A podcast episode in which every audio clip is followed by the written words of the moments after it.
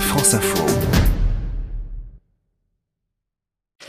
Et avec ça, bon appétit. hein. Si vous euh, petit déjeuner euh, en nous écoutant, Edwige Coupez, euh, vous êtes plutôt thé ou café, messieurs? Ou chocolat chaud Euh, café, café. Ah Oula, oui. oula. café aussi. Ah, ouais.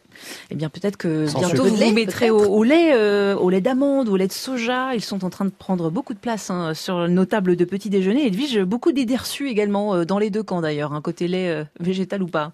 Prenez soin de vous. Ne confondez pas tout.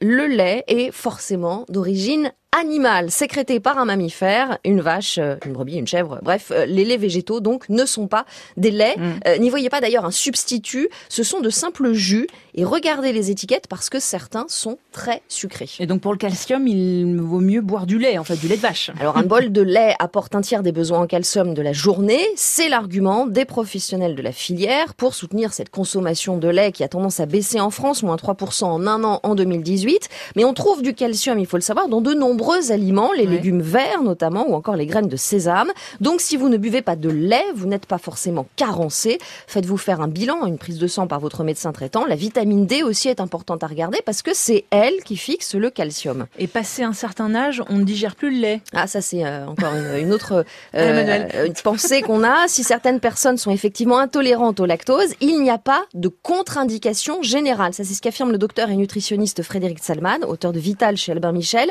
Il conseille de s'écouter en fait. Si vous avez du mal, oui, à digérer, que vous vous sentez fatigué, que vous avez le ventre gonflé, ah, clairement arrêtez de boire du lait ou manger des yaourts et du fromage.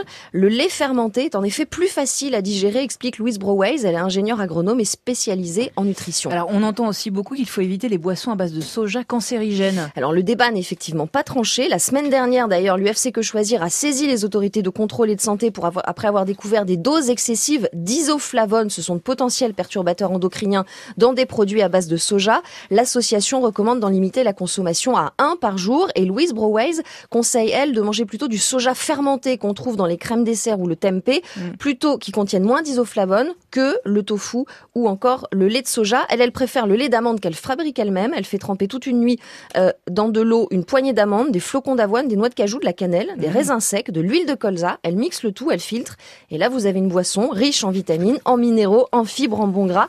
Si, c'est idéal pour le petit déjeuner. Ça a l'air de, de, de passionner Marc Fauvel. excellent, j'ai Il a goûté, Il a la main sur la bouche. Je suis pas sûre qu'il soit convaincu. Ça se conserve trois jours au frigo. Goûtez Oh, même avant de dire que ou vous deux. aimez pas. Un mois ou deux, ça se au moins. conserve. C'est très Toute bon. l'année même. Très bon, je. On essaiera. Merci, Merci beaucoup. Emmanuel. Edwige Coupez.